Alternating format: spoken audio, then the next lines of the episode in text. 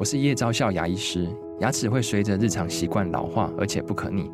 当珐琅质受损，牙齿结构会出现破裂，还有细微的小孔，导致我们牙齿变得又脆弱又敏感。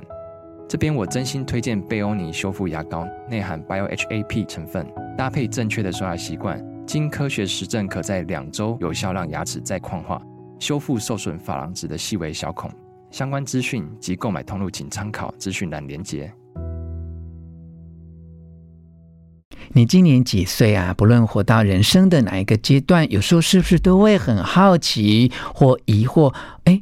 我这一生到底来到这个世界是要做什么？每一个不同生命的阶段，对你来说有什么样的意义呢？今天会请到灵美妈妈，从灵魂的角度来为大家探讨三个问题啊。第一个问题是，人生啊，如果活到八十岁的话，应该要分哪一些阶段？每个阶段的课题会是什么呢？第二个要解答的问题是，静坐或灵修是不是真正有助于人生各阶段的自我精进呢？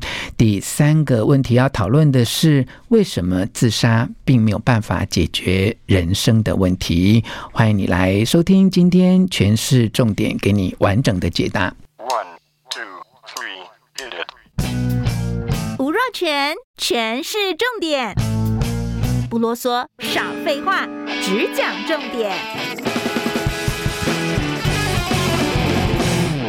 我是吴若权，今天请到在网络上面非常受到信任的灵媒妈妈老师来到节目的现场啊！她在时报出版出版的最新的作品《生命的中间是如果》，我们跟若文老师若文黄来聊一聊她的新书。那么这本书因为《生命的中间是如果》哈，你仔细看这个哇，这个很有深的含义，然后那个设计啊，这个从里面啊，里面每一个。扉页都暗暗藏进去了，L I F E 四个英文字，然后中间那个 I F 还烫金哦，然后仔细的去看里面的很多线条都是有，哎、欸，你是叫设计这样做，还是这个设计很懂你的书啊？我觉得这我自己画的啊，哦，真的啊，是啊。然后可是里面这些线条，你看，你你你没有看前面的，没有仔细啊，你看这个都是、嗯、都是。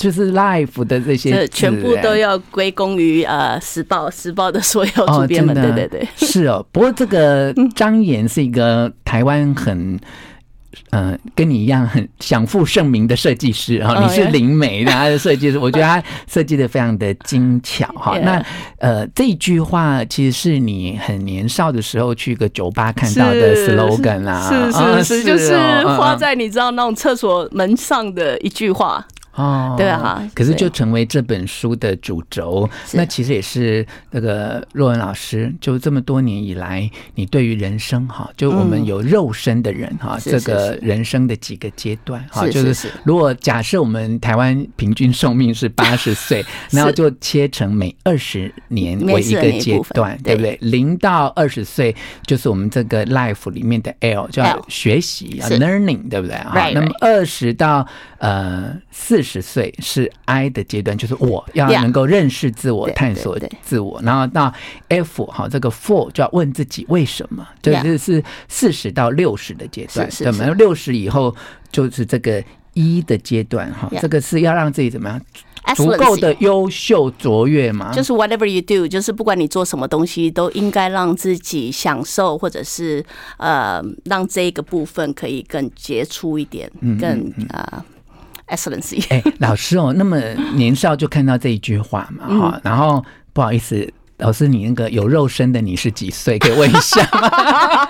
现在吗？我可以说，我一开始一直说二十八，我知道你要讲，你书上有写二十八，对不对？所以那是我没有，我想知道你现在在第几个阶段啊？你不要告诉我几岁，你是第你已经到到你已经你第二还是第三了吗？大概在 four，I'm doing four。哦哦哦，好好。不要不要不要不要不要告诉我已经 excellence，我我觉得你也没有。那么年长才对 啊，所以在这么多年来哈，你看年少的时候看到了一句这样的 slogan 哦，可是现在又具有这个把这个通灵的体质都用在你的日常跟工作里面，是，然后再回来看这个四个阶段啊，嗯，你还是觉得就是这么这么明确清楚这样？我觉得当我在十八岁的时候第一次看到这句话的时候，其实我就是哦，this is a cool slogan，但是它其实对我来说是没有任何意义的。嗯，然后我真的开始理解到这一句话的意义，或者是我用我个人的注解去注解的时候，其实也是这几年的事情。因为特别是在我结束了咨询，我咨询了二十几年了，然后结束咨询之后，当我再回来看，然后在咨咨询这段期间，其实我见到很多人事物，我有很多的客户，很多的案例，然后突然在发现说，原来他其实是有一个 pattern，他每一个不一不一样年纪的人来找我咨询的时候，他其实都在面临这样子的问题，他在面临这样子的问题，所以才会慢慢的重重整出我刚刚你所分享的那四个阶段。嗯，我是从书上就是。让若文老师知道是个有用功的主持人，有看书，有有谢谢谢谢谢谢，就把各阶段先让，我觉得这样比较快了，让听众朋友立刻知道老师想要表达的各阶段哦。所以老师说，在做咨询工作的那几年，发现人在各个阶段有这样的课题嘛，对不对？可是当事人可能不了解，不了解，因为他们会觉得很多二十几岁的人，他他来的时候都会不知道自己，他总是会觉得自己不够好，他总会觉得说，我不管再怎么。这么努力，好像都没有办法像别人那么好。嗯，然后他觉得他什么东西都在学，什么东西都不懂，所以这个是你比较常在二十岁以前的人看到的阶段。然后再来，呃，很多来找我咨询二十到四十岁的人，总是想知道我是谁，我在哪里，嗯，然后我该做什么。嗯，那大部分的人，像过了四十岁以后，一般都会有自己的经济能力或。一些基础等等等，那个时候我会发现他们的重心不会再摆在自己身上，而是我可以为大家做些什么。嗯，对。所以一直到因为我接触的年年龄层很广，然后到晚期的时候会发现，不管大家做的是什么东西，他们比较可以用一种泰然的态度去过自己的人生。嗯，就是 whatever whatever work works。Right，嗯，所以啊、呃，这是应该是说，在咨询二十几年之后观察下来所得到的结果。就第四阶段，刚刚讲这个泰然，就是泰然处之，很自信自在的意思，对不对？啊，好，像老师自己因为就是一个。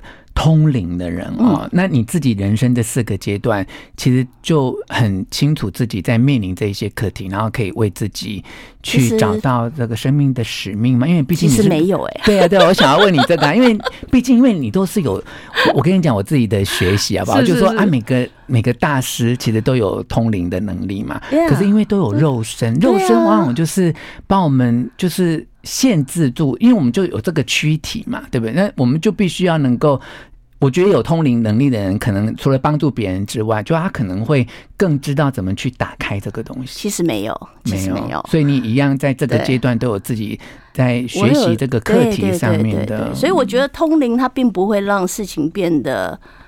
简单一点或容易一点，通灵有些时候会限制你的行为跟举动。举例来说，如果一个人知道在几个月后会发生什么事情的话，他不会去看到更远，他只会想尽办法去阻止这件事情的发生。嗯，你懂吗？所以，因为人有人性的关系，有些时候通灵反而会限制你的行为。所以，其实老师并不主张说我们及早预知什么要去阻止他发生，因为他可能就是你这一世来到地球要去经历的事情。对，对，所以即便通灵，我还是会有让我气得要死的小孩子啊，嗯、我还是有让我很想离婚几百次的老公。嗯，所以，哎、欸，你要这样一个老公能够容许一个通灵的老婆，这个老公也不得了。你不要这样子好不好？我真心觉得，我每次在看你直播的时候，我想说你老公怎么受得了你这样子？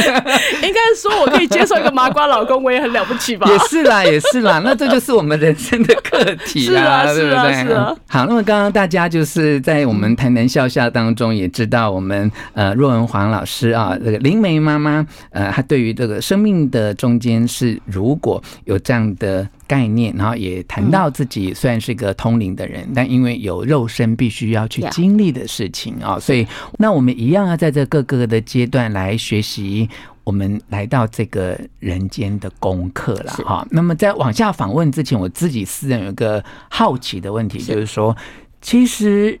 你的咨询工作也帮助了很多人呐、啊。那其实要做这个工作上面的一个转换，哈，或做一个阶段上面的处理啊，要有什么样的想法或决心吗？Well，断掉咨询对我来说其实不是一个简单的事情。在决定这一件事情之前，我自己也也挣扎了大概三四个月左右的时间。然后到我公开说我不做咨询了，然后后面我自己又挣扎了将近六个月左右的时间，因为记得它是一个我做了二十几年的工作，所以突然你不做一件二十几年工作，不管它是好的还是不好的，或者是我的认知里面知道这不不是我应该做的事情，任何阶段都是痛苦的一条路，所以在离开之后，在决定不咨询，然后天天回复人家说不咨询了，不咨询，不咨询了，然后。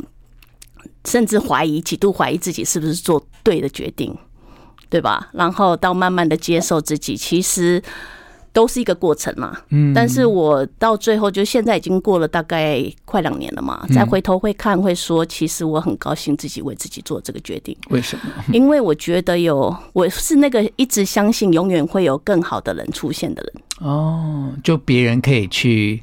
因为时代在进步，有这个功能去服务那些人。我觉得时代在进步，我也想要进步。哦我不想要做一成不变的事情。嗯那如果我不喜欢这个工作，并不表示别人不喜欢这个工作。那你不喜欢这工作原因是什么？我我我们都好羡慕通灵老师哦，对，都 觉得很棒啊，可以帮别人解惑啊。然后你看你在那个 YouTube 频道上面或你的书上面讲的这么头头是道，大家都觉得你很有智慧啊。真的我没有我耶，对，我觉得这个很大的关系跟我从小就排斥自己是个灵媒这件事情有关。嗯，所以我花了很大半辈子的时间，一直不喜欢灵媒这一件这个身份。所以当人家来咨询的时候，我觉得他像是一个告诉我你是灵媒。嗯，你是灵媒，你是灵媒这件事情。嗯，不过我刚才在跟你聊天的时候，我可以体会到另外一种可能啦，就是。因为既然啊，就是以灵媒的角度知道，每个人来到这个地球都有你的功课，都有你的遇见，都是你要去努力学习的事情嘛。是。可是这跟你的工作是背道而驰啊，因为每个人来找你的时候，他都希望这些事情不要发生啊，对不对？所以你要你要怎么去挣扎这件事情呢？对不对？而且有有时候你明明就知道，然后你也不能够告诉他，可是对方又这么渴望你要告诉他的时候，对不对？所以我就我就知道做这个工作有他内心很大的挣扎哎。有有一点啦，嗯，但是我觉得上天其实还蛮眷顾我的。我觉得上天让我看到每一个人的未来不是只有一种可能，它有各种可能。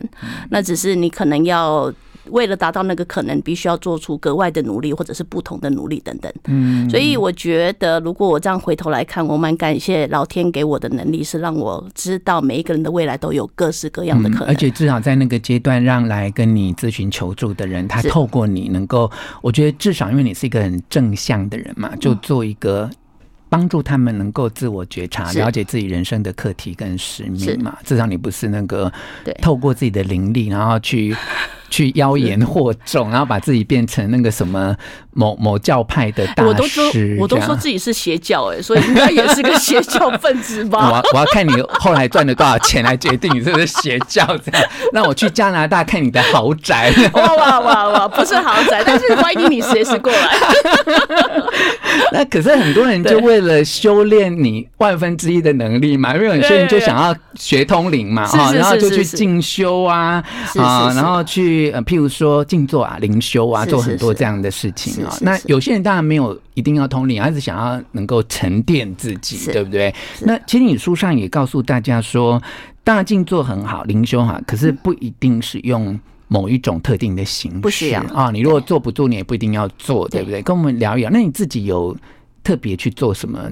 呃，让自己灵魂可以提升的事情吗？我不会静坐，坦白说，我不会静坐，我也不会冥想。但是我对我来说，静坐跟冥想就等于我的 me time。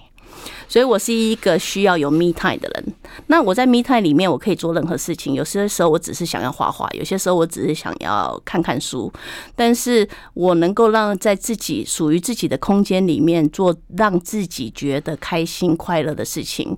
那对我来说，这个行为它的效益会远比一个人在那边静坐一个小时还要来得好。所以老师的重点是说，你如何在自处的时候让自己觉得自在而快乐。对。对对做一些让属于自己，因为人们很容易因为生活的忙碌，总是在替别人做事情。嗯，但如果你每一天可以拨挪那一点点时间，或者是在旅行的时候拨挪那一点时间，留给自己做自己喜欢做的事情。而且这这个喜欢做的事情，在老师说一直强调说，它不是一种就是物质享受或对外的追求，而是让自己真正是满心的喜悦跟是真的很开心的事情。因为你知道，很多人一讲到这个修行哈，那嗯、呃，当然我觉得有很多。宗教的修行者，他真的是到了另外一种境界啊！但还是有很多世俗的人，是是，他在修行，他其实是觉得是痛苦的，你知道，就坐在那边，他觉得好难过，他也坐不住啊。然后哇，就把这个，嗯，我觉得我人生某个阶段也是，就是把苦当做是一种